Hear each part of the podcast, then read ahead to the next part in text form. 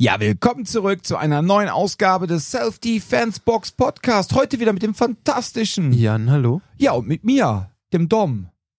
Ach, jetzt macht er wieder seine Schweigen. Hey, das ist witzig, weil ich, halt- ich halte mich jetzt jedes Mal dran und trotzdem tust du jedes Mal so, als ob es was Neues wäre. Ich habe hier ein Muster etabliert, unterschwellig. Und er ist stolz, er hat was geschaffen. Ja, sehr gut. Ihr Lieben, ähm, ja, wir hatten ja jetzt zwei fantastische Folgen mit dem rudimentären Rudi. Ja. Muss unbedingt dieses Mr. Rudimentär, genau. Genau, Mr. Rudimentär. Super Kerl. Ich habe ihm auch eine Sprachnachricht geschickt und meint so, boah, immer wenn er ähm, so amerikanisch-englische Begriffe verwendet, ja, dann hat der so einen leichten Howard Carpendale-Vibe. So, so, ähm, was weiß ich, sag mal gerade irgendwie so Awareness. Awareness. Genau, Awareness. Awareness. Genau. So, und dann meinte ich so, boah, da hast du voll die Howard Carpendale-Vibes. Und er meint so, boah, das ist, wir hatten noch nie einer so ein schöneres Kompliment gemacht, als dass ich wie klar Howard Carpendale klinge. Der so, kam ne? ja auch rein, sah toll aus, muss ich ganz ehrlich sagen. Ja, der war ja jeden für ein, der war ja, ich weiß nicht, ob das so Podcast gesagt wurde, er war für einen Videopodcast vorbereitet. Oh ja, der sah Mhm. richtig gut aus. Der Der sah, Mann. und wir beide saßen rum wie die letzten Hänger. Wie immer. Ja, Deshalb ich, machen wir auch keinen Videopodcast, weil wir aussehen wie der Hänger. ja, also ich weiß ja nicht. Ich finde übrigens, weißt du, was mir aufgefallen ist? Warum sind Schweizer, ich glaube auch Österreicher, aber ich habe es bei Schweizer Oh extrem mein Gott, gemerkt, jetzt verlieren wir schon wieder Hörer. wenn, ähm, wenn, wenn die Englisch sprechen, sprechen die immer mit so einem extrem amerikanischen Akzent. Ist mal aufgefallen? What? Really? Nee, aber ich meine zum Beispiel, ich habe irgendwann mal einen, äh, äh, einen, ähm, einen Vortrag von einem Schweizer Historiker gehört Ja. und der hatte dann über, der hatte über, über was hat der gesprochen? Der hatte über einen amerikanischen Politiker gesprochen und ähm, der, der hat das Ganze so, ex, also es ist extrem amerikani, äh, äh, amerikanisiert ausgesprochen worden. Ich, ich versuche mal so Beispiele für, zu überlegen. Also es ging ja nicht darum, dass du sagst so, ähm, das ist der Mixer, das ist der Mixer. Es ist dann so, es war, es wurde immer extrem krass irgendwie diese, diese amerikanische Aussprache drauf gequetscht. Und ich merke so im, im, im, äh, im deutschen Raum ist es normaler, obwohl es kommt, glaube ich, auch ein bisschen darauf an, wie Leute aufgewachsen sind. Aber dass Leute so ein bisschen so ein, dieser Oxford-Dialekt, den spricht auch in Oxford niemand, aber dieses Pseudo-Hochdeutsch, äh, Mhm. Pseudo-Hochenglisch. Pseudo-Hochenglisch. Ja. Irgendwie habe ich den Eindruck, dass Leute hier so ein bisschen lockerer das sprechen, aber ich habe mir ist aufgefallen, im, im, im österreichischen weiß ich nicht, aber im Schweizer Raum sprechen die Sachen extrem US-amerikanisch aus. Ihm hast du noch gesagt Österreich. Also die Sache In ist Österreich weiß ich nicht so richtig, in der Schweiz auf die, jeden hast du Fall. irgendwelche Studien, um das zu belegen? Also ich weiß es nicht. Vielleicht ist ja gerade dieser nette Ich habe Historiker. hab noch nie einen Schweizer getroffen, der es nicht macht. Auch Sam macht das. Echt? Hat Ja, auch muss man drauf achten. Echt? Da muss man drauf hören.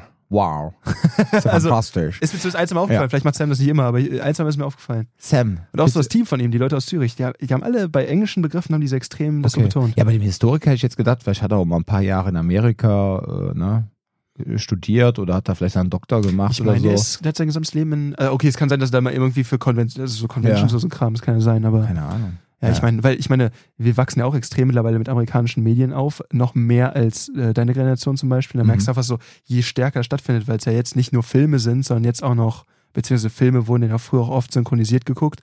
Aber alles, was du online konsumierst, ist ja nicht synchronisiert. Hm. Das meiste davon ist, äh, ist mit einem dicken amerikanischen Dialekt, je nachdem, wo es dann auch herkommt, noch stärker oder weniger. Ja. Aber meine Fresse, ich würde trotzdem nie auf die Idee kommen, so krass das Ganze so amerikanisch zu betonen. ja. Ich finde, was die teilweise mit ihrer, äh, mit ihrer Muttersprache da treiben, das ist schon echt.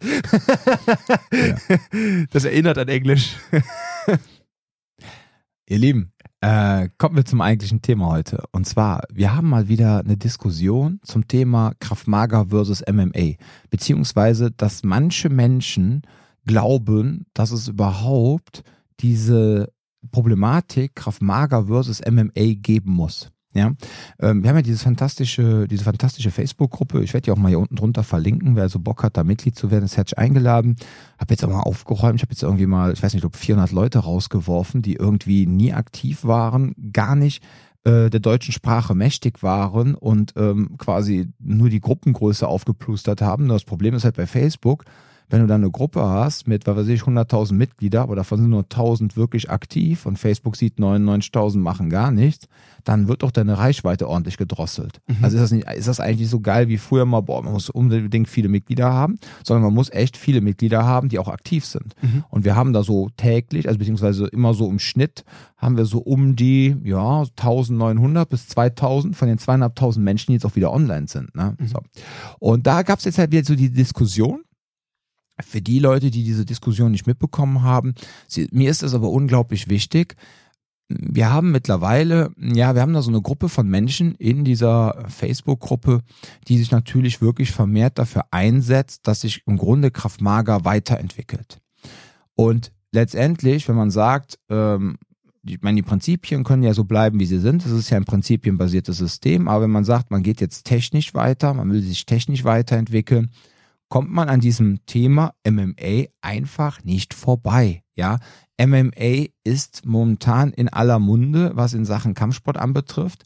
Und wenn man da jetzt einfach so ähm, das ausblendet und man dann, ich sag jetzt mal, immer noch althergebrachte Kraftmager-Techniken trainiert, ja, so kampfkunstmäßig, ähm, dann habt ihr da draußen als Trainer beziehungsweise vor allem eure Anwender Sternchen innen echt ein Problem, wenn sie dann mit gewissen Altersstrukturen auf einmal Ärger bekommt und diese dann aber im MMA bewandert sind. Deswegen kommt man an diesem Thema gar nicht mehr vorbei. So, und dann war so ein bisschen der Tenor, ja, das ist ja gar keine Kraft-Mager-Gruppe, das ist ja eigentlich mehr so eine Anti-Kraft-Mager-Gruppe. Und dann denke ich mir so, warum ist das jetzt hier eine Anti-Kraft-Mager-Gruppe? Wir wollen uns, also eine, wir haben da so eine Gruppe von Leuten, die wirklich daran bestrebt sind, weiterzuentwickeln und auch Impulse zu geben. Und ich weiß, Weiterentwicklung und ähm, kostet natürlich auch was. Das bedeutet auch, dass man sich manchmal eingestehen muss, okay, vielleicht die liebgewonnene Technik in den letzten 20 Jahren muss man jetzt vielleicht doch mal über Bord werfen, weil äh, wenn der Assi Kevin jetzt volle Kanne da rein tackelt und macht einen Double Leg Takedown, ja, dann ähm, macht mein schlechter Sprawl, der mit einem Sprawl eigentlich gar nichts zu tun hat und mein Finger ins Auge macht eigentlich nichts mehr. Ich muss mir was Neues einfallen lassen und so weiter. Ja, und da finde ich immer diese Diskussion so ein bisschen nervig. Man sagt, ja, Anti-Kraftmager. Nein, man muss sich auch mal die Frage stellen, wofür steht denn überhaupt Kraftmager? Kraftmager ist Hebräisch und heißt Kontaktkampf. So, das heißt, in dem Augenblick, wo man ein Kampfsystem hat, was auf Kontakt basiert, ist es eigentlich Kraftmager. Jetzt erstmal ganz hart einfach nur so übersetzt. Jetzt ist natürlich das Besondere an Kraftmager, dass natürlich immer propagiert wird. Ja, Kraftmager ist prinzipienbasiert, ja, und die Prinzipien stehen über alles und dann wird das Ganze untermauert letztendlich mit Techniken, die auf letztendlich auf den Prinzipien aufbauen. So. Und wenn ich jetzt sage, pass mal auf, wenn ihr eigentlich, wenn ihr jetzt so krampfhaft an den alten Techniken festhaltet, das Kraftmager, ja, von vor 20, 40, 60 Jahren, im Rahmen der Traditionspflege, finde ich das super. Macht das, aber sagt das den Leuten, pass mal auf, wir machen hier gerade traditionelles Krav Maga. Genauso wie man sagt, ich mache, trainiere, den, bringe den Leuten Wing Chun bei und erzähle den Leuten immer noch, ey, das hier ist richtig harte, realistische Selbstverteidigung. Da gibt es vielleicht ein, zwei Anbieter, die das machen, aber größtenteils hat das nicht mehr viel mit Selbstverteidigung am Hut, mit harter, realistischer, sondern eigentlich irgendwelche Traditionspflege, ja, so. Und wenn man das nach außen dann so kommuniziert, fände ich das ja super. Aber irgendwie wird dann so, dann diese Prinzipien, da gar nicht drüber nachgedacht, dass eigentlich prinzipienbasiert ist, sondern man hält so krampfhaft an diesen alten Techniken fest, das Kraftmager. Und weil das dann, was man dann unterrichtet, ja nicht mehr diesen Techniken entspricht, ist es kein Kraftmager mehr. Aber ich frage mich, wo ist das Problem, wenn man sagt, pass mal auf, ich unterrichte jetzt kämpferisch MMA, aber mit Kraftmager-Prinzipien. Ja, also dann, dann, ist, dann ist es doch immer noch Kraftmager, weil man hat diese wichtigen Kraftmager-Prinzipien, die über allem stehen, oben und man hat unten drunter halt nur gesagt, okay, wir mussten jetzt mal die Techniken anpassen an das heutige aktuelle, ja, was heute so die aktuelle Problemlage ist, weil sich Dinge weiterentwickelt haben. Und äh, dann werden die halt jetzt ausgetauscht. Ich weiß nicht, wo das verdammte Problem ist. Ja, und wenn ich jetzt sage, ja, ich mache halt, was weiß ich, bei der VHS äh, einen Senioren-Kraftmager-Kurs äh, und jetzt mache ich in diesem Kraftmager-Kurs vielleicht, ja, für diese Menschen, weil die auch von, den, von der körperlichen Seite her gar nicht mehr dazu zu einer Lage sind, möglicherweise so diese vielen MMA-Elemente zu machen, etc. Ja, jetzt mache ich halt mit denen vielleicht dann doch wieder ein bisschen was klassischer, weil die Tatsache, dass die wirklich überfallen werden und sich dann nachher mit einem 25-Jährigen auf der Straße prügeln, eh unwahrscheinlich ist mit 75. Aber die Person bekommt dann durch das Training Selbstbewusstsein, gewisse Zuversicht, bekommt eine gewisse Fitness und man legt natürlich auch viel Wert auf das Vermeiden und so weiter und so fort. Das kann dann trotzdem helfen, ja. Okay, aber wenn man letztendlich sagt, pass mal auf, meine Zielgruppe sind eigentlich so äh, ja, irgendwie Menschen zwischen 15 und äh, 55 und äh, die meisten sind ja auch heutzutage auch mit 55 noch sehr jung, ja. Das sind ja jetzt nicht so wie 55-Jähriger in den 80ern, ja, der schon komplett kaputt gearbeitet war und so weiter. Das sind ja auch alles noch junge Menschen und die gehen halt auch noch viel raus und sind teilweise auch noch viel feiern und haben dann trotzdem immer noch so diese Schnittstelle zu Menschen, die halt jetzt, sagen wir mal so 15 bis 25 sind und viel MMA machen, ja, mit dem man dann auch Stress bekommen könnte dann äh, bin ich der Meinung, okay, also wenn ich jetzt hier nicht so nicht unbedingt den Seniorenkraft äh, Nachmittag mache im Kraftmager, sondern ich habe jetzt wirklich Menschen, die auch noch mit jüngeren Leuten zu tun haben, dann kommt man an diesem Thema MMA einfach nicht mehr vorbei und dann ist das nicht Antikraftmager, sondern es ist einfach eine logische Konsequenz und Weiterentwicklung. Bevor du jetzt was sagst, noch abschließend, ähm, das soll jetzt aber natürlich nicht heißen, dass jetzt alle zum MMA rennen sollen, ja, weil wie du letztens auch schon beim Rudi im Podcast gesagt hast, wenn man jetzt gar keine Straßenerfahrung hat oder überhaupt keine Experience, ja, und diese Kraftmager-Prinzipien nicht beherrscht und gar nicht weiß, worauf es da ankommt und kann dann vor allem auch diese sportlichen Techniken gar nicht auf die Straße übersetzen, dann bringt das auch nichts, nur zum MMA zu gehen, ja, so. Und ähm, da, da, deswegen, wie gesagt, darüber wollte ich einfach jetzt mal sprechen. Jetzt ist natürlich schon wieder ein bisschen lang, aber gut, wir haben heute eh keinen Gast. Heute geht's ja eh nur darum, dass ihr uns hört, ja, das, was ihr eigentlich wollt. Und äh, ja, Jan, Jan griemelt schon die ganze Zeit. Ah, nee. Ähm, ich glaube, dass es so, ähm, ich weiß nicht, also man, man kann, glaube ich, dieses ganze Thema aus mehreren Perspektiven angehen. Die eine wäre halt, wenn man sich ähm, Kraftmager historisch betrachtet, dann ähm, und es jetzt anschaut als ein System, das in seiner Verwendung erstmals die Funktion hatte, ähm, eine Armee zu bilden oder eine Armee auszubilden, die sich gerade in der Bildung äh, befunden hat, ähm, dann ist die Aufgabe eines Systems, das sich einem einer breiten Menge von Soldaten unterrichten möchte, hm. dass es in möglichst kurzer Zeit erlernbar ist, dass es dafür relativ gut funktioniert und dass es möglichst nicht zu kompliziert ist. Es soll irgendwie ähm, da hatte ich letztens noch, ähm, ich weiß gar nicht mehr, in welchem Kontext das gesagt wurde, dass irgendjemand meinte, ähm, wenn das Militär etwas kauf, äh, kauft, dann geht es darum, dass es in der Reihenfolge erstmal günstig, dann zuverlässig ist und das soll irgendwie äh, funktionieren. So, ne? Also im Sinne von, Hauptsache es ist irgendwie effizient und darum geht es eigentlich die Mischung aus, es soll irgendwie funktionieren und aber auch irgendwie brauchbar umsetzbar sein, mhm. ohne zu viel Umstellung zu erfordern. Und ähm, ich glaube, wenn man sich ähm, hinter dem unter, unter diesem Gesichtspunkt Kraftmager anguckt, ähm, dann versteht man, wie dieses Prinzip oder wie, wie dieses Konzept ursprünglich funktioniert haben sollte. Das heißt, du hast gewisse Elemente, sei es aus dem ähm, aus dem Ringen, aus dem Boxen, wie auch immer, die da so ein bisschen zusammengeworfen wurden und dann halt eine Art Grundausbildung darstellen sollten. Und ähm, je mehr man mit Ausbildern spricht, die auch im, also die im militärischen Bereich tätig sind, desto mehr versteht man, dass die, ähm, dass die einzelnen Techniken, die Bestandteile des ähm, des, des Kampfsystems, was man nutzt, verhältnismäßig irrelevant sind, solange die Person keinen Biss hat. Und deswegen wird sich in der Ausbildung dieser Soldaten normalerweise darauf konzentriert, dass man sehr viel Biss entwickelt und dann sprenkelt man halt noch so ein bisschen Technik rein, die dann irgendwie im besten Falle hängen bleibt und falls es dann mal knallt, immer noch abgerufen werden kann. Aber das primäre Ziel einer Grundausbildung eines Soldaten ist es nicht, aus ihm einen MMA-Kämpfer zu machen. Ja. Das bedeutet, dass die Idee bei einem Soldaten eine ähnliche ist wie bei einem Streetfighter, wo die Idee ist, der soll sich kloppen können, der muss nicht einen Kampf, also der muss keinen Wettkampf gewinnen. Das heißt, das Ziel ist dann ist da einfach noch anderes als im MMA beispielsweise, mhm. wo es darum geht, ich möchte einen Wettkämpfer schaffen, der aufgrund seiner physischen Beschaffenheit, seines Fight-IQs und seiner, seines Technik-Know-hows zusammengewürfelt dann einen sehr guten Wettkämpfer darstellt, der im Einzelkampf dann irgendwie was, was reißt. Und ihr, ihr merkt, glaube ich, schon so ein bisschen, da, da ist ein großer Unterschied an der Anforderung an das technische Grundwerk dahinter. Also je mehr ich mich irgendwie auch in MMA reinfuchse und verstehe, ähm, wenn man dann im MMA dann anfängt, mit den einzelnen Disziplinen sich nochmal unter, also unter der großen Mantel auseinanderzusetzen. Also sprich, man fängt dann an irgendwie, okay, ich äh, brauche diese drei Konzepte, Stand, Boden und, ähm, und Ringen. Ähm, ja, jetzt gehe ich mal zu einem Ringer und lass mir ein bisschen mehr Ringen zeigen. Ich gehe zu einem Grappler, lass mir mehr Grappling zeigen, zu einem Boxer, mehr Boxen.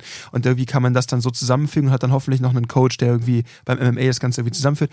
Super geil. Und dann noch einen Fitnesskoordinator, der ihn da durchzieht, einen Ernährungsberater, der ihn fit hält ähm, und, und so weiter. Und dann hat man dieses ganze Konzept und man ist dann ein super toller Wettkämpfer.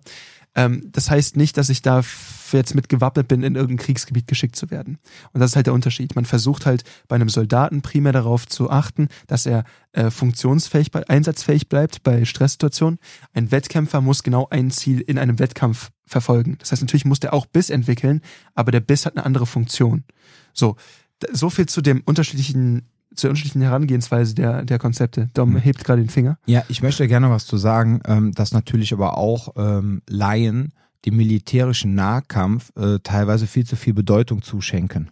Mhm. Ja, also, das meine ich, da ist nicht Ding, unbedingt ein technischer. Genau, nein, weil die Sache ist aber die, weil äh, so der zivile Laie denkt immer so, oh, militärischer Nahkampf ist so wichtig. Ja, er ist wichtig, aber eigentlich haben die eine Primärwaffe, die haben eine Sekundärwaffe, ja, und dann nicht wie äh, Mario sagt, äh, er sieht dann immer so den Körper als die Primärwaffe und seine Schusswaffe ist die Sekundär- und äh, Tertiär, Tertiär. Tertiärwaffe, sondern ähm, grundsätzlich ist ja eigentlich beim Militär so, okay, du hast deine Langwaffe, du hast deine Kurzwaffe und wenn dann alles nicht funktioniert, hast du dein Messerchen dabei oder deine leeren Hände.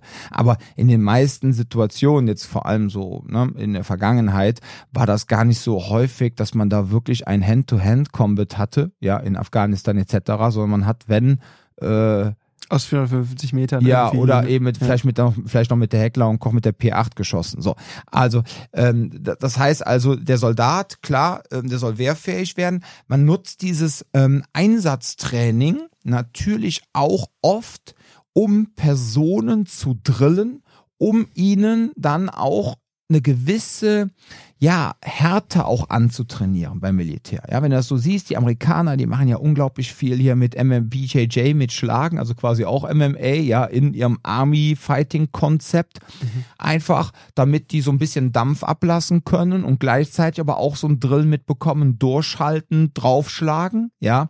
Und äh, ja, die wenigsten von denen werden dann nachher im Einsatz da anzufangen mit äh, BJJ mit Schlagen, also mit MMA, ja. ja. Aber so dieses Ding einfach so, dieses Draufhaben, so diese, diese so eine Grundaggression auch zu entwickeln und dann auch vielleicht umschalten zu können, kann man natürlich schön damit konditionieren. Ne? Ja, ich glaube halt, äh, das ist genau das, worauf ich hinaus wollte. Ähm, die einzelnen Techniken sind im militärischen Nahkampf eigentlich, ich will jetzt nicht sagen zu vernachlässigen, aber stehen nicht im Vordergrund. Nö. Es ist quasi äh, das Mittel, das ich dann mit sehr viel Aggression irgendwo reintreiben soll, aber es ist nicht der Fokus des militärischen Systems. Mhm. Das heißt generell, wenn ich mich damit wappne, ich habe ein militärisches Nahkampfsystem, heißt es erstmal nicht viel weil es soll, es soll, jetzt komme ich wieder mit dem Lieblingswort, rudimentär, mit sehr viel Aggression und sehr, sehr viel diszipliniert gedrillt werden. Aber da, da geht es nicht darum, dass jemand jetzt, weil allein wenn man sich jetzt anguckt, ähm, wenn ich hier und da mal mit Leuten auch gerungen habe und so, dann merkst du, die machen das seit die fünf sind.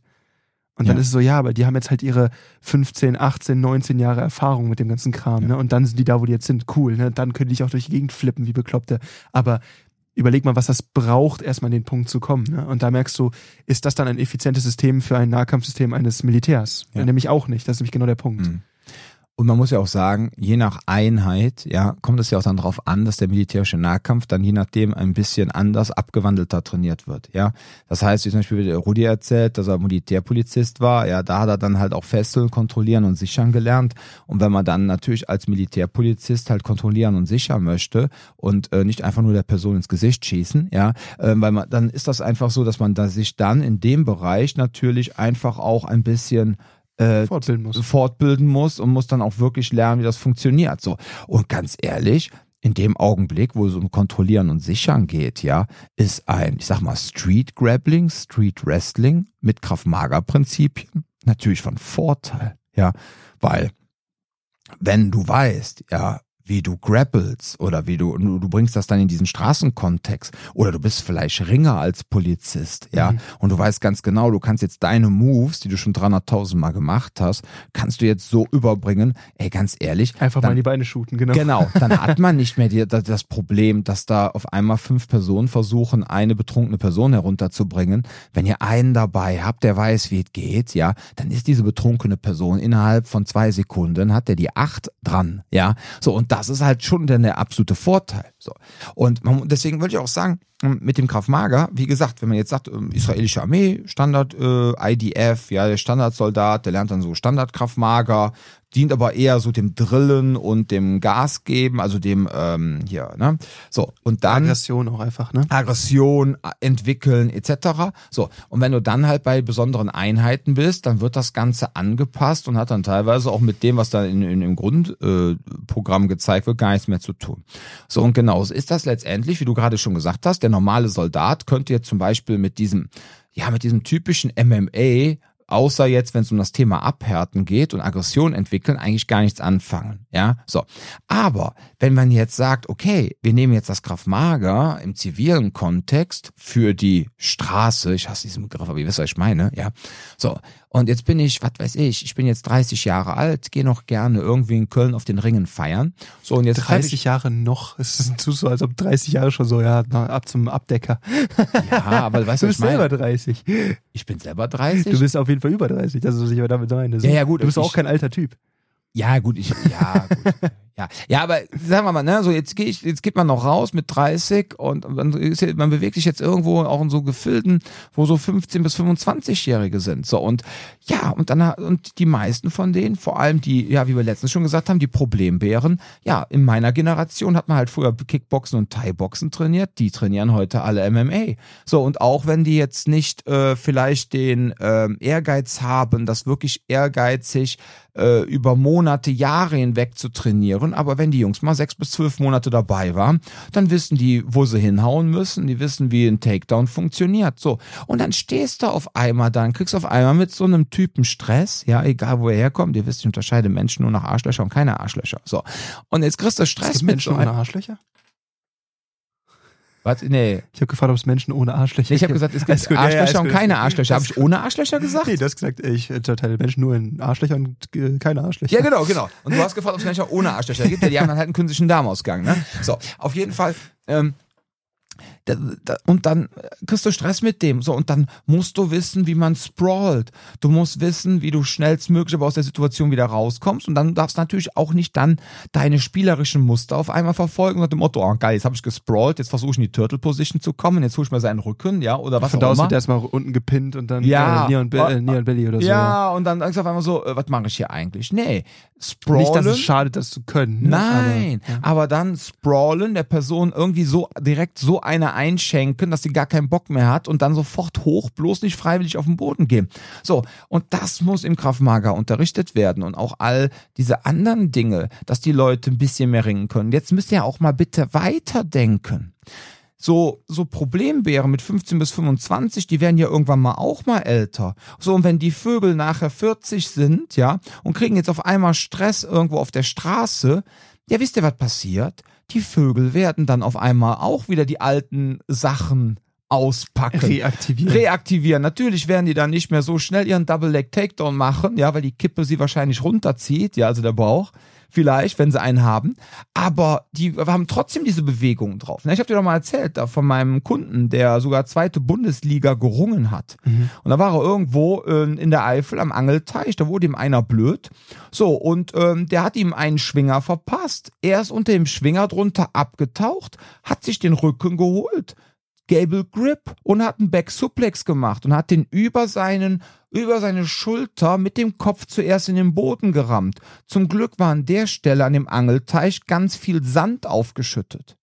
Weil wenn der jetzt dann Stein gehabt hätte, wäre der andere tot gewesen. So, und was soll man denn da machen? Ja, der Mann hat sich jetzt in dem Fall sogar verteidigt gegen einen Schlag. Aber dann hat der seine so hart antrainierten Flow drauf gehabt, dass der sogar mit 52 noch jemanden zum Strauß machen wollte. Ja, unfreiwillig. So, und das ist ja das Ding. Das heißt, wir reden ja jetzt nicht nur davon, dass die Jungs mit 15 bis 25 Grad ein Problem darstellen, sondern die werden ja auch mal älter. Und das ist einfach für mich eine logische Sache, dass man sagt, okay, dann sollte man auch den Menschen zeigen, wie man im Grunde ja, sich gegen so Grappling verteidigt, um schnell rauszukommen, wie man sich gegen ringerische Dinge ernster verteidigt, ja, ist doch schon alleine. Guck mal, du kennst das doch auch, wenn wir da Thema Clinchen haben, ne, also im Stand. So, mhm. und dann immer so, ja, jetzt machen wir einfach mal so eine Körperumklammerungsgeschichte.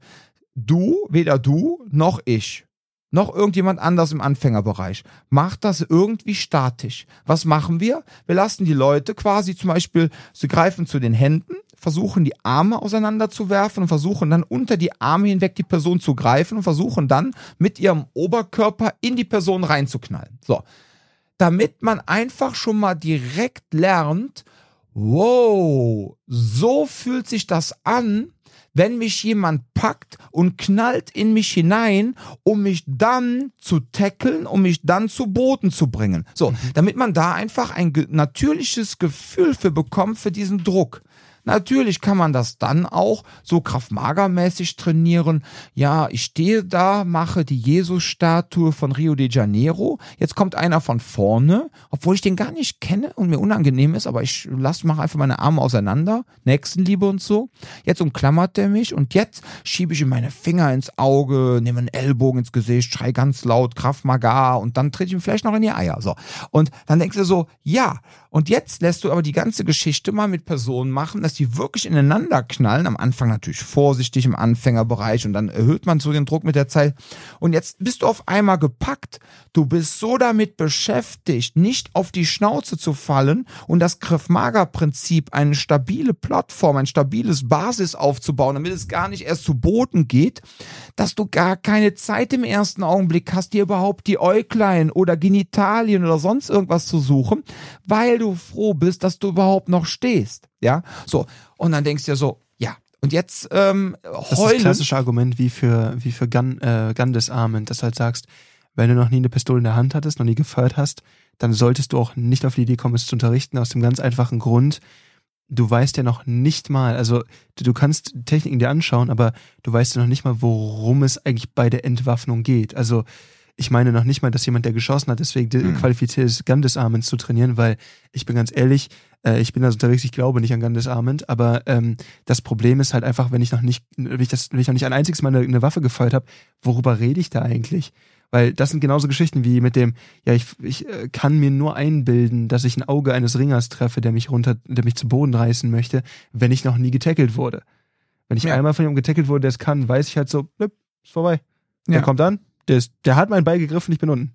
Ja. Mit, mit Gun Disarmament ähnlich, ne? Wenn ich dann so, ja, dann drehe ich die Waffe raus, mach mit Gummipistolen, alles cool. Wenn du einmal ohne Hörschutz neben der Waffe gestanden hast, merkst du so, nee, ist nicht so geil. Ja. Gar nicht so geil. Und auch so die physische, ich habe da, ich hab da mal einen Ziel drüber sprechen in einem Interview, der meinte, dass er grundsätzlich keinen Schalldämpfer auf sein Gewehr packt, weil er sagt, wenn ein Haus stürmt, ist allein die Erschütterung der ungedämpften Waffe genug, um die meisten Leute erstmal außer Gefecht zu setzen. Ja. Wenn ich in den Raum reinrenne und Feuer, weil er meint, ja. er hat dann äh, Hörschutz drauf.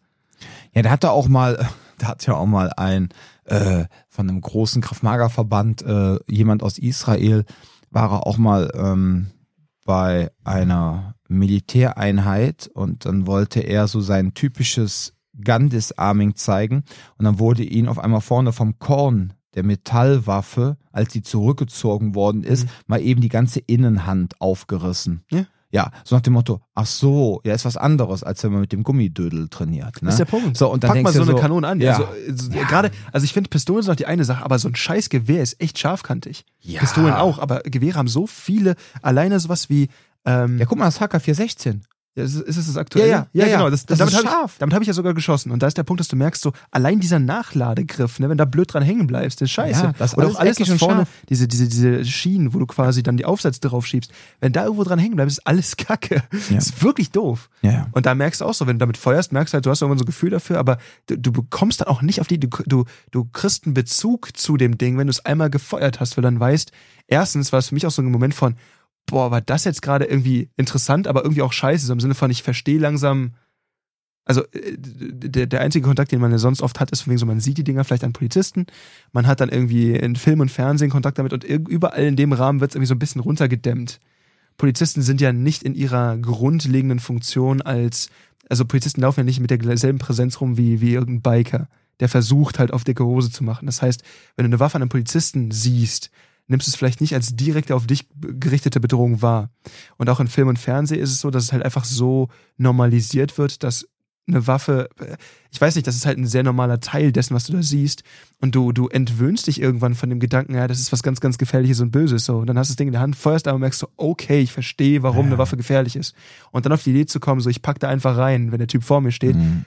neben der Tatsache, dass, ne, aber wir, wir kommen absolut vom Thema ab. Wir sind noch bei MMA ja, und Krav Maga. Ja, ja. Nämlich der, die, die, der, der, der Sprung, den ich damit nämlich machen wollte später, war äh, erstens zu sagen, wenn ein System den Claim hat, ich bin militärisch, zu verstehen, was bedeutet das eigentlich. Wenn es ein Konzept ist, was für die breite militärische Masse entwickelt wurde, dann ist es normalerweise eben nichts, was super detailreich in der Lage ist, ähm, abzubilden, welche Bedrohungen für mich bestehen. Es geht darum, da soll jemand einfach sehr stark beißen und es gibt ein paar Werkzeuge dazu. So, und dann merkt man aber, ähm, ich weiß nicht, ob das schon vorher passiert ist oder erst, als es in den zivilen Kontext gekommen ist, ähm, dass Krav Maga, ähm, so klassisches Krav Maga sehr nischig geworden ist. Das heißt, es gibt sehr viele unterschiedliche Angriffswinkel, es gibt sehr viele Techniken und ich habe den Eindruck von dem, was ich bisher erlebt und mit eigenen Augen gesehen habe, es wird seltenst unter annähernden Realbedingungen trainiert. Ne? Ähm, ich muss sagen, zum Beispiel, wenn man hier ins Anfängertraining geht, dann kann man auch nicht damit rechnen, dass wir uns jetzt Schutzausrüstung anziehen, dann wird einfach nur eine Stunde geballert. Das mhm. passiert hier nicht. Ne? Das heißt, auch da kann man uns ja theoretisch dann vorwerfen, oh, wie realitätsnah ist es. Aber es wird alles mit Druck und auch mit, mit ähm, in Drills erarbeitet, die dann wiederum mit Gegendruck funktionieren. Es geht ja nicht darum, dass man die ganze Zeit kämpft, aber man kämpft um etwas zum Beispiel, eine Position.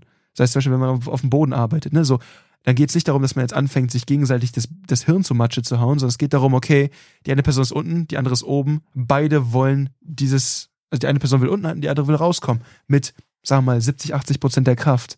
Und dann merkt man auf einmal, okay, gewisse Sachen funktionieren, gewisse andere nicht, aber ich habe auf einmal einen Hauch von Realismus in dem Ding drin. Und das ist allein das Basic-Training hier. Mhm. So, und da merkst du einfach so, wenn du halt anguckst, okay, wie viel Biss wird denn noch mit dem, mit dem ähm, Krav Maga Konstrukt, was du denn da hast, eigentlich unterrichtet. Wenn das mit unterrichtet wird, dann könnte man ja immer noch argumentieren, boah, ist es am Ende des Tages nicht egal, was da irgendwie unterrichtet wird, weil man unterrichtet ja den Biss. Könnte man. Meine Position dazu ist aber zu sagen, wenn ich doch jetzt die Zeit habe, entgegen eines Kadetten, der jetzt vielleicht, wie lange haben die? Vielleicht einen Monat für, für, ähm, für den ganzen Bereich Nahkampf? Vielleicht hm. einen Monat oder sowas? Also davon sind dann vielleicht nochmal irgendwie so zwei Wochen Nahkampf oder so? Also wirklich äh, Faustkampf und so. Ich, ich weiß gar nicht genau, wie das, äh, wie das ähm, gestaffelt ist. Es kommt, glaube ich, auch sehr stark darauf an, wo und ne, mit welcher Verwendung. Aber am Ende des Tages habe ich halt einen sehr, sehr begrenzten Zeitraum und da ergibt es viel mehr Sinn in das, in das Thema äh, Aggression und Bissfähigkeit. Was piept dir die ganze Zeit? Ich weiß es nicht. Irgendwie, wir haben ja wirklich alles auf stumm geschaltet und trotzdem irgendwie piept Absolut. dieses Büro. Das ist äh, verwandt. Das ist der, äh, der NSA-Agent, der hier die ganze Zeit mithört. Auf jeden Fall. Der schaltet sich, der, das ist so, nee, da habe ich was zu sagen. So, in meiner Ausbildung war das anders. Genau, das ist der Geheimagent, der Oberstleutnant. ja. Aber auf jeden Fall, wenn ich halt so eine sehr begrenzte Zeitspanne habe, dann gibt das sehr, sehr viel Sinn. Ja. So, jetzt ist aber die Frage, wenn ich ein Konzept anbiete, wobei Leute sich auch die Zeit nehmen zu sagen, ich gehe hin, und ich habe Zeit und Raum, mich jetzt hier ausbilden zu lassen. Ich muss nicht nächste Woche Dienstag nach Mali fliegen. Ich habe jetzt die Zeit, ein Training, an einem Training stattzufinden. Warum sollte ich es mit den minimalst möglichen äh, Techniken abbilden? Ich muss in der Lage sein zu sagen, okay, ich habe ein, ein, ein, ein grobes Konzept, was ich den Leuten schon mitgeben kann, ähm, was irgendwie am besten auch schnell lernbar ist, wo die Menschen jetzt nicht erstmal drei Jahre für trainieren können, damit sie überhaupt äh, Mitspracherecht haben. Aber dann ist halt der Punkt, gerade wenn ich mich auf möglichst viele Gefahren äh, vorbereiten möchte, was bringt es mir, wenn ich wild rumfuchteln kann und dann meine zwei, drei Techniken habe und dann shootet mir jemand die Beine weg, wie du vorhin gesagt hast. Das ist so das gleiche Problem, wo wir ähm, schon in vergangenen Folgen darüber gesprochen haben, wenn ich, ähm, wenn ich meine irgendwie mit, mit meiner mangelnden Ringererfahrung, dass ich mit, mit ähm, Klötengreifen und, und, und äh, Augenpieksen dann irgendwie eine, eine gute Basis habe für alles, was da kommen mag, dann bin ich einfach delusional oder ich habe noch nie gerungen oder es ist, mhm. es ist alles okay. Aber ich denke mir halt so, sobald ein Grundkonstrukt aufgebaut ist, ist es wichtig, dass ich mich mit den Bedrohungen, die mich umgeben, auseinandersetzen. Ja. Ich bin ganz ehrlich, ich wurde jetzt selten von jemandem angepöbelt, der wegen Zungen macht. War so mein Bauchgefühl. Ich habe jetzt auch keine statistische Erhebung gemacht. Ich habe mich jetzt nicht mit denen hingesetzt und gesagt, hey, ich habe hier ein äh, einen repräsentativen äh, Questionnaire. Wärst du so lieb, die, diese 50 Items mal kurz auszufüllen, dann können wir äh, uns danach kloppen, wie auch immer, oder danach weiterpöbeln. So, aber der, der, das, das, das Gefühl ist halt so, okay, ist das dann eine Bedrohung, auf die ich meinen Kunden vorbereiten muss? Vielleicht, vielleicht nicht. Ich würde jetzt sagen, vielleicht nicht so die akute Bedrohung. Aber ähm, die meisten Menschen haben irgendwie ein grobes Konzept davon, gerade wenn sie halt so ein bisschen, ich sag mal, rauer aufgewachsen sind, wie schlage ich zu? Das kann jeder Depp irgendwie tun. Das muss nicht technisch sauber sein, aber jeder Mensch kann irgendwie zuschlagen. Das heißt, ich sollte irgendwie ein sinnvolles Konzept für Schläge, selbst Schläge absetzen, Schläge einstecken und oder abwehren. Ähm, ich sollte da irgendwie ein funktionierendes Konzept haben.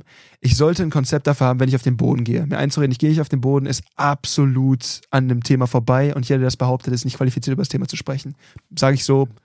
Es ist schon fast selektiv. Kann keiner, bin ich auch ganz ehrlich, kann mich keiner vom Gegenteil überzeugen. Es sei denn, wir reden vielleicht über Schusswaffennutzung.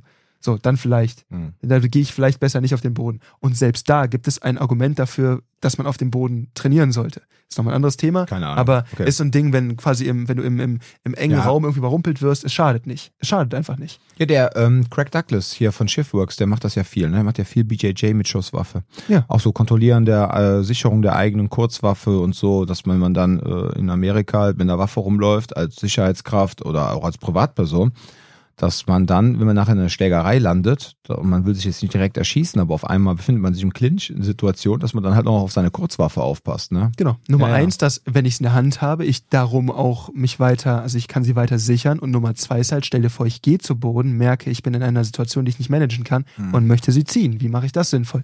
Auch Sachen, die man vielleicht mit besprechen möchte. Aber am Ende des Tages ist es halt so, ähm, weil das ist jetzt auch wieder sehr ab von dem Thema, was wir eigentlich besprechen, aber ähm, wenn, wenn ich diese Bereiche einfach ignoriere, dann würde ich noch nicht mal sagen, dass ich damit, dass ich dann mit der Zeit, nicht mit der Zeit gehe, weil das ist so ein Argument, was man machen könnte. Naja, Krav Maga sollte doch ein System sein, das sich weiterentwickelt und wie auch immer.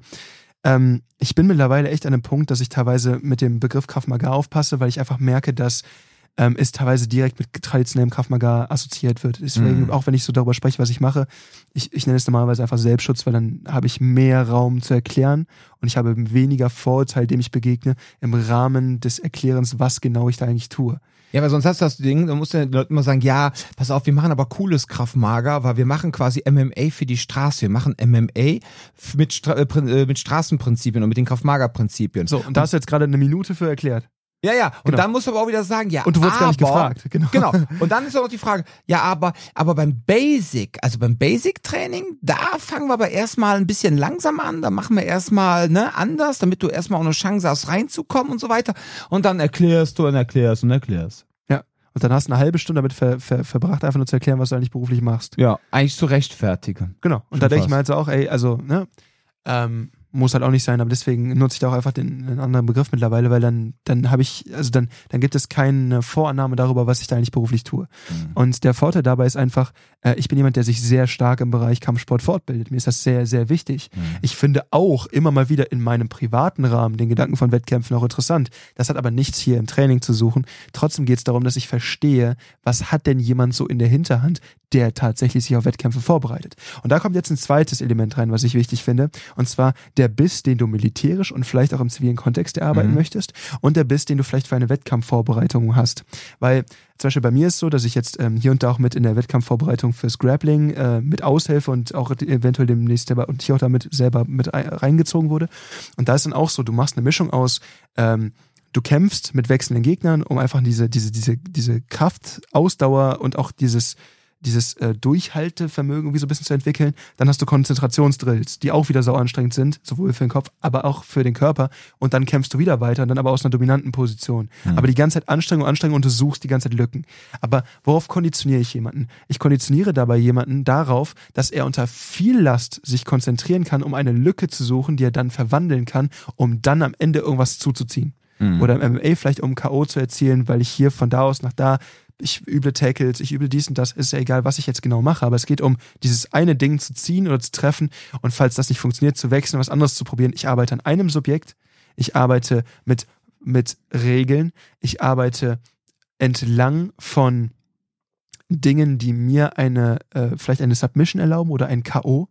Ähm, ich merke selber manchmal, wenn ich mit Mike wieder hier irgendwie so ein bisschen, äh, wenn wir uns da so ein bisschen drin austauschen, dass ich immer wieder dazu neige, dann Sachen zu machen, bei denen ich mich zu stark binde, anstatt wie er dann immer so schön sagt, schubs ihn weg, hau drauf.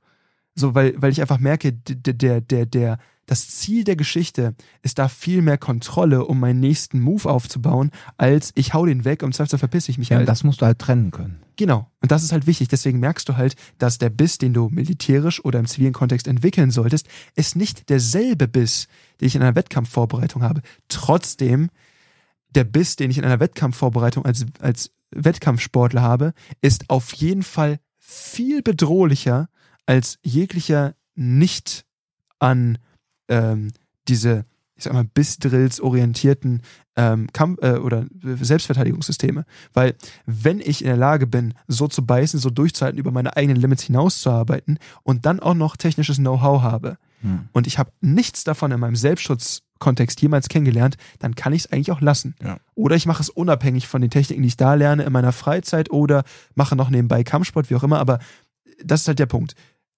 Kampfsport-Drill ist auf der Straße auf jeden Fall besser als gar kein Drill, aber es gibt anderen Drill, der relevanter für einen Straßenkontext ist, als das, was quasi im Rahmen des Kampfsports gedrillt wird.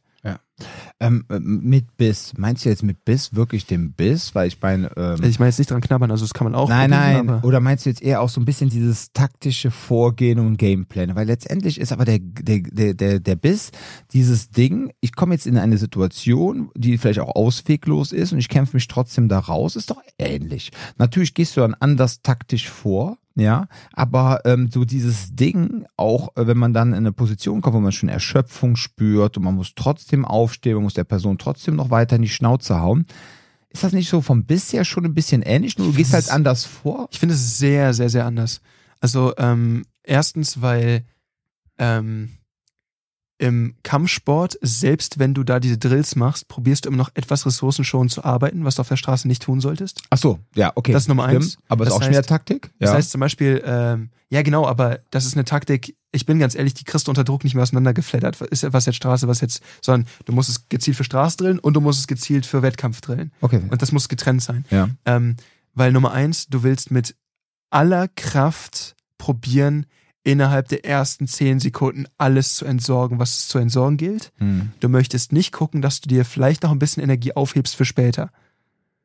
Hm. Wenn, ne, das ist so, wenn du dann länger durchhältst, ist immer noch gut. Das heißt, du solltest auch an deiner Fitness arbeiten, aber du, du willst alles senden in den ersten 10 Sekunden. Du möchtest nicht 70 Prozent senden, damit du später noch 40 hast von deinen 100, die du eigentlich insgesamt hättest, während du sonst, wenn du jetzt vielleicht am Anfang 100 gegeben hättest, sonst nur noch so 20 hättest. Hm, okay. Das heißt, da geht es so ein bisschen darum zu staffeln. Auch wenn du ähm, trotzdem die ganze Zeit super anstrengende Scheiß machst. Aber also alleine sowas wie, wenn du so Shark Tank äh, äh, Sachen machst, wo du dann quasi für drei oder fünf Minuten einfach nur die ganze Zeit Leute tackelst, die ganze Zeit Leute tackelst, dann machst du jeden einzelnen davon immer nur mit einem gewissen Einsatz. Ressourcensparend. Genau. Ja, okay. Du ich guckst, dass ja. jeder sitzt, aber auch du guckst, dass er gerade sitzt und du nicht mehr Energie verschwendest als das, weil sonst rennst, das ist wie äh, ein äh, Marathon mit einem Sprint zu starten. Das ergibt Mhm. keinen Sinn.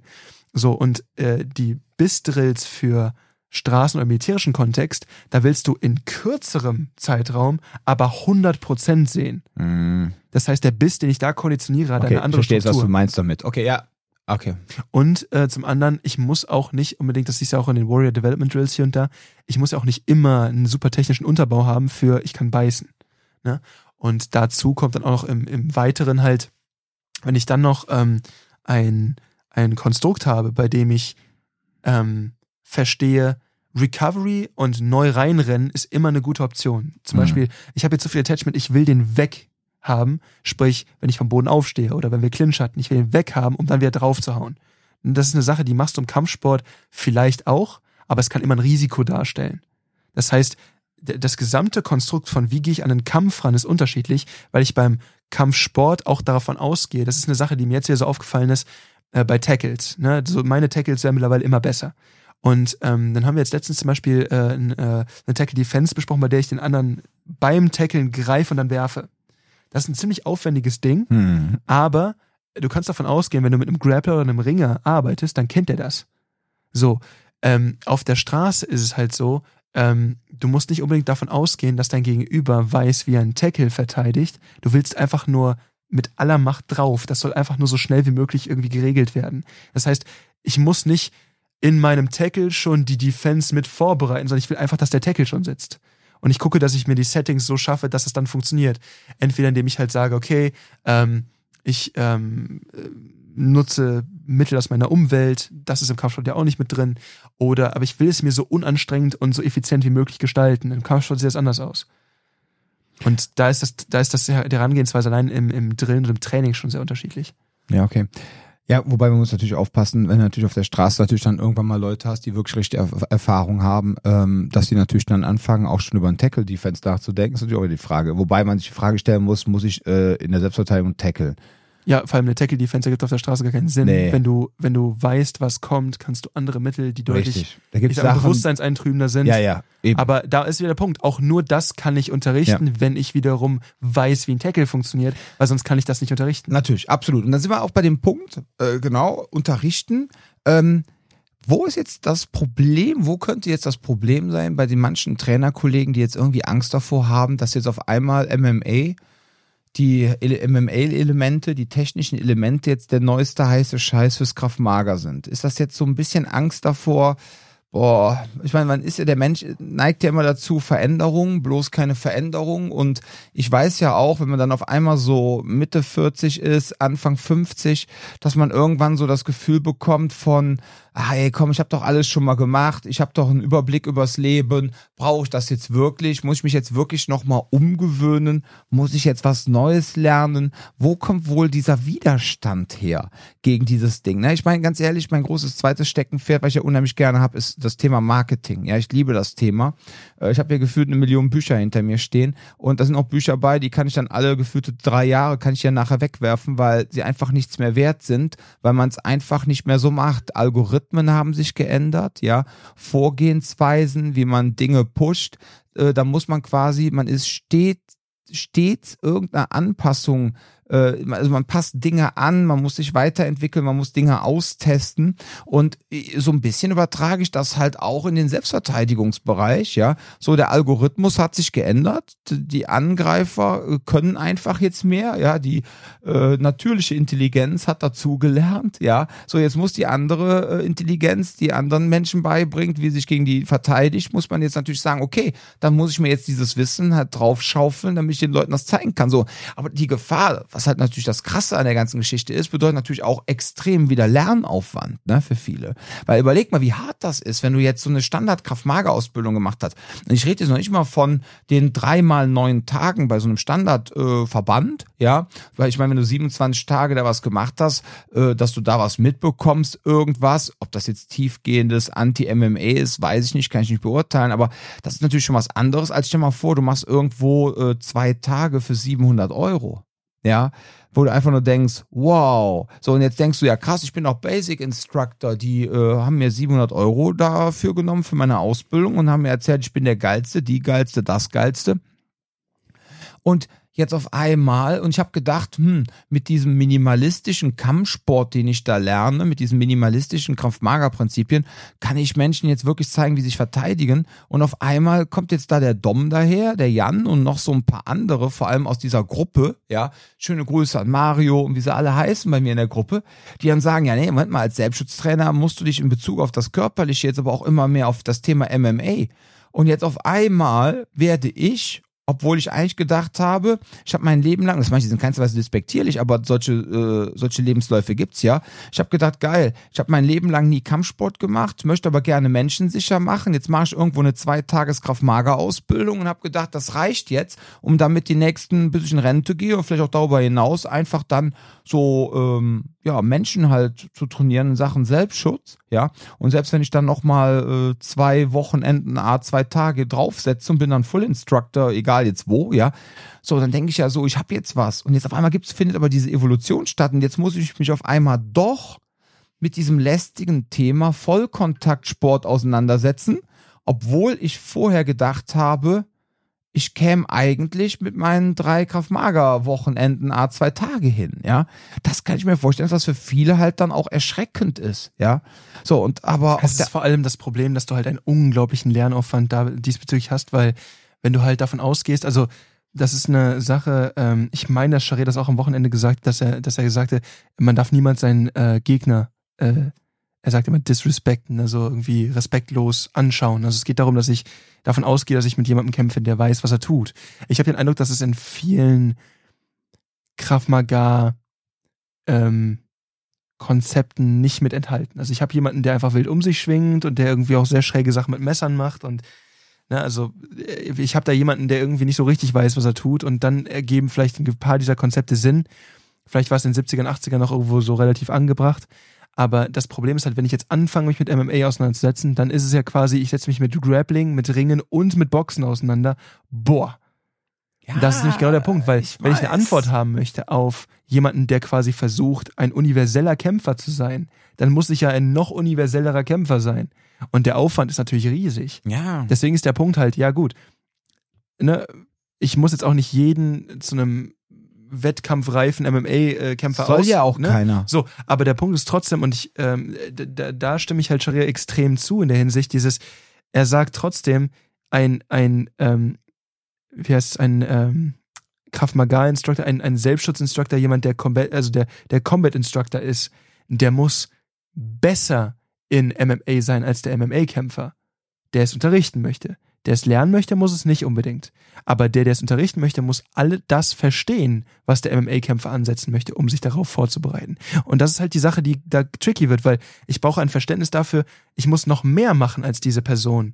Und das ist halt ein Lernaufwand, der ist erstmal total unverhältnismäßig. Wenn ich sage, hey, ich bin bis jetzt durchgekommen und bin davon ausgegangen, dass Leute halt nicht so richtig wissen, wie sie kämpfen, darauf habe ich Menschen vorbereitet und jetzt soll ich mich auf Leute vorbereiten, die die dreimal die Woche irgendwie in den Gym gehen, ja, ähm, es ist halt die Frage, ob das verhältnismäßig für, für, für das ist, was ihr da irgendwie bereit seid, so rauszuziehen. Also, wenn ihr sagt, hey, äh, ich habe da eh nur Bock, irgendwie einmal die Woche hier und da Unterricht zu geben und habe jetzt nicht irgendwie Lust, mich da, keine Ahnung, zehn Jahre mit auseinanderzusetzen, weil ich bin ganz ehrlich, das wird genau so eine Mammutsarbeit. Also, ich meine, wir sind da auch immer noch am Anfang dessen, was es in MMA gibt. Wir müssen auch äh, immer weiter improven. Das ist eine Sache, es ist nicht so, weil wir uns mit MMA auseinandersetzen, dass wir jetzt fertig sind. Das ist auch nicht so. Es gibt immer wieder neue Facetten, es gibt immer wieder neue Sachen. Und auch da, ähm, Sharia sagt ja, dass er an seine äh, Ausbilder auch so die, die ähm, Anforderung stellt, dass sie alle Amateur-MMA-Kämpfe bewältigen könnten. Also die Full Instructor. Die Full Instructor, genau. Das ist seine Anforderung an seine Instructor. Ähm, und dann sagt er halt so, ja, aber das, was wir unterrichten, ist ja dann nochmal ein bisschen was anderes. Es ist ja nicht einfach nur MMA. Das ist auch die Falle. Du willst ja nicht dann einfach nur ein MMA-Gym aufmachen, sonst Nee. brauchst du nicht, ne, sonst brauchst du das nicht Selbstschutz zu nennen. Eben. Oder Und die, die, die, die, ich kann verstehen, dass auch von außen so wahnsinnig schwimmend aussieht, die Grenze, weil das ist sie halt auch einfach leider mittlerweile. ja. Wenn ich halt ein vollumfassendes Konzept anbieten möchte. Wenn ich sage, ich mache jetzt hier nur das Bare Bones Minimum, dann kann ich vielleicht Leuten auch einfach nur zeigen, wie sie, ne, halt stopp, ich mag das nicht rufen und dann halt Leute wegschubsen und vielleicht dann auch irgendwie so ein paar Basic-Sachen können. Oder ich kann halt sagen, ich arbeite weiter mein Konzept da irgendwie aus oder ich füttere das mit so viel Aggressionstraining, dass es dann wiederum effektiv ist, weil die Leute so viel Biss haben. Aber es ist halt dann gefährlich, sich hinzustellen und zu sagen, die, die Basis dessen, was ihr hier lernt und was ihr dann in eurer Selbstschutzsituation nutzt, ist dann am Ende des Tages wirklich die Technik, weil das ist es nie. Ähm, selbst bei Wettkämpfern nicht. Die haben so viel Verständnis für, für Strukturbruch, für, für Bewegung, für Körpermanipulation. Die könnten auch ohne die Techniken jemanden zu Boden bringen. Das ist halt der Punkt. Es geht nicht darum, dass es diese eine oder die andere Technik ist. Es geht darum, ich habe ein Verständnis dafür, wie kriege ich den anderen wegmanipuliert. Hm. So, und wenn ich das nicht hab, dann, ja, ist halt so die Frage. Es kommt darauf an, was, was ihr da anbieten wollt und seid dann einfach bitte ehrlich in, oder durchsichtig in, oder transparent, nicht durchsichtig, seid einfach transparent bitte in eurer Werbung, weil dann erzählt den Leuten nur bitte nur nicht, dass ihr halt krassen Straßenkampf anbietet, weil das tut ihr dann in dem Moment nicht. Ja. So, einfach. ist es. ja, ja, ja.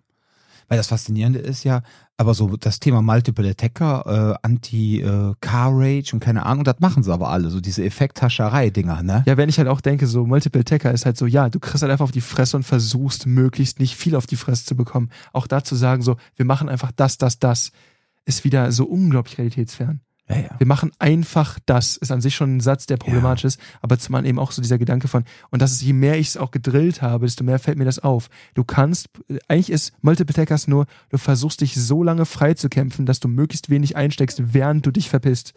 Es ist nicht so, als ob du die dann alle umboxt. So funktioniert das nicht. Ja, aber gut, das wird ja manchmal in komplettes System trainiert. Ne? Da stehen drei Mann um dich herum, dann haust du erst den linken, dann den rechten und dann den vorderen. Und die anderen warten. mit deinen harten Schlägen. Ja, das oder- ist so ein bisschen wie bei Michael Dudikoff äh, mit den Ninjas. Das heißt, hast du mal Michael Ja, die Film immer so gesehen mit American Ninjas? Genau, die kommen alle nacheinander. Ja, ja. Das ist ja ganz süß, aber so funktioniert es halt einfach nicht. Ne? Also Ja, Multiple ja. Ist genau dieser Punkt, wo du merkst, wenn du das halt wirklich als Drill aufbaust und du sagst, also das ist halt auch ein, ein Kernaspekt dieser ganzen Geschichte, dass du halt sagst, hey, äh, der, der Ansatz von diesen Drills ist auch, dass dein Partner dich nicht gut aussehen lässt. Und wenn du das einmal tust, merkst du halt so, oh, funktioniert auf einmal 80% von dem, was ich kann, Mhm. gar nicht mehr. Oder auch bei mir, ich denke mir das immer wieder, alleine beim, beim Grappling oder sowas, du, du weißt eigentlich, wie dieser Griff funktioniert, aber irgendwie so Kleinigkeiten klappen nicht, weil die andere Person immer zappelt. Und dann kriegst du das unter Druck natürlich nicht so hin. Den kannst du perfekt demonstrieren, den kannst du perfekt erklären, heißt nicht, dass du den Kampf umsetzen kannst. Mhm. Und ich mag das halt nicht, dass Sachen dann so sehr abstrakt beigebracht werden. Man hat dann diesen Bezug zu, wie kriege ich denn eigentlich aus der Kampfhandlung dieses Ding er erarbeitet? Und dann wird aber gesagt, ja, du wirfst einfach einen Ellbogen. Ich zum Beispiel unterrichte den Ellbogen mittlerweile nur noch, wenn wir vorher eine Clinch-Einheit gemacht haben. Das heißt, die sollen clinchen und dann sollen sie einen Ellbogen werfen. Weil dann hast du einfach dieses, oder du kannst es ja auch sagen, die könnt es auch als Eröffner werfen, aber wenn ihr wisst, wie ihr euren Ellbogen recovert, um im Clinch zu, zu striken, geile Geschichte. Habt Mhm. da richtig, richtig was gewonnen. Wenn ihr einfach denkt, okay, ja, wenn er mich anpöbelt, dann gibt's halt einfach einen Ellbogen. Ihr versteht ja gar nicht, wie, wie, wie, wie, wie, wie ist das Setup für das Ding? Ja, das Distanzgefühl ist nicht da. Das ganze Distanzmanagement Ja. ist ja für den Arsch. Obwohl ich da ne? ganz ehrlich ja. sagen muss, da habe ich echt eine Menge aus Kampfsport auch mitgenommen, dass man einfach merkt, so dieses Erarbeiten von, von, von Positionen, um Dinge auszuführen. Ja. Das, das ist schon eine Sache, die, die, die da hilft Kampfsport auch für, für Selbstschutz, finde ich. Ja. Dass du da verstehst, wie, wie, wie bringe ich das bei, dass du es didaktisch ausarbeitest. Mhm. Gut, ihr Lieben, ich glaube, wir sind auch durch. Ne? Haben wir mal wieder ein Statement abgesetzt. Ähm, bin mal gespannt, was da so die Rückmeldungen sind, ihr Lieben. Ja, ja. Ähm, ist halt wie es ist. Ne? Man macht sich auch manchmal mit seiner Meinung, wenn man eine hat, macht man sich auch manchmal unbeliebt. Ja. Und immer nach dem anderen ihrem Mund reden, ist halt auch mein, nicht gerade mein äh, Ansinnen, weil ich möchte halt niemals irgendwann mal so dieser äh, Budo-Typ sein, der dann irgendwelche mit 33 Dance rumläuft, ja, und dann irgendwelche Dance verschenkt und ähm, der dann alles geil findet und immer aus Respekt äh, andere nicht kritisiert und sagt, pass mal auf, oder anregt, muss nicht immer Kritik sein, aber auch anregt, sich mal drüber nachzudenken, ob das, was sie machen, überhaupt noch realitätsnah ist Bezug hat. ja, so einen Bezug hat. Und da, also da möchte ich einfach nicht landen, ja. Und ähm, das ist der Vorteil, dass Jan ja ähm, fast, ich glaube, 16 oder 17 Jahre jünger ist als ich. Also könntest du eigentlich schon fast mein Sohn sein, wenn ich nicht aufgepasst hätte. Papa? Ja, ich bin dein Vater. So, und äh, nee, aber der Punkt ist einfach der, ich hoffe, wenn wir jetzt die nächsten Jahre, Jahrzehnte noch miteinander zu tun haben und äh, ich jetzt, keine Ahnung, irgendwann mal auch so altersmüde werde und dann an der 60 bin und vielleicht hier doch noch über die Matte laufe, dass du dann halt trotzdem noch sagst, ey, pass mal auf, Dom, äh, wir hatten aber immer das Ansinnen und ich habe langsam so die, das Gefühl, dass du so ein bisschen... Äh, Du wirst ein bisschen müde, so. ja, ja. Man merkt so langsam, du hast eigentlich gar keinen Bock mehr. Ne? Ich, ich bitte dich dann darum, dass du mir das sagst, ja, damit ich dann aufhöre und dann irgendeine Kampfkunst mache und mich dann mit Dickboy schick mit irgendwie 33 Dance in der Ecke stelle. ja. Soll jetzt kein Bodyshaming sein, ne? Ich habe äh, Tendenz zu äh, Fettleibigkeit. Kennst du dieses Video mit dem Asipositas? nee. Ist das ein Wo Meme? sie meinte, ja, ich dachte, ich sterbe, ich habe Asipositas. Ich habe Assipositas. Ja, ja. Mich haben drei Assis angegriffen. Assipositas, ja. Oh mein Gott. Okay. Ist egal. Okay, ihr Lieben. Ich würde sagen, ja, wir würden uns sehr freuen, wenn ihr uns ein Feedback schickt zu dieser Folge. Und äh, ja, passt auf euch auf, bleibt gesund und Bis zum nächsten Mal.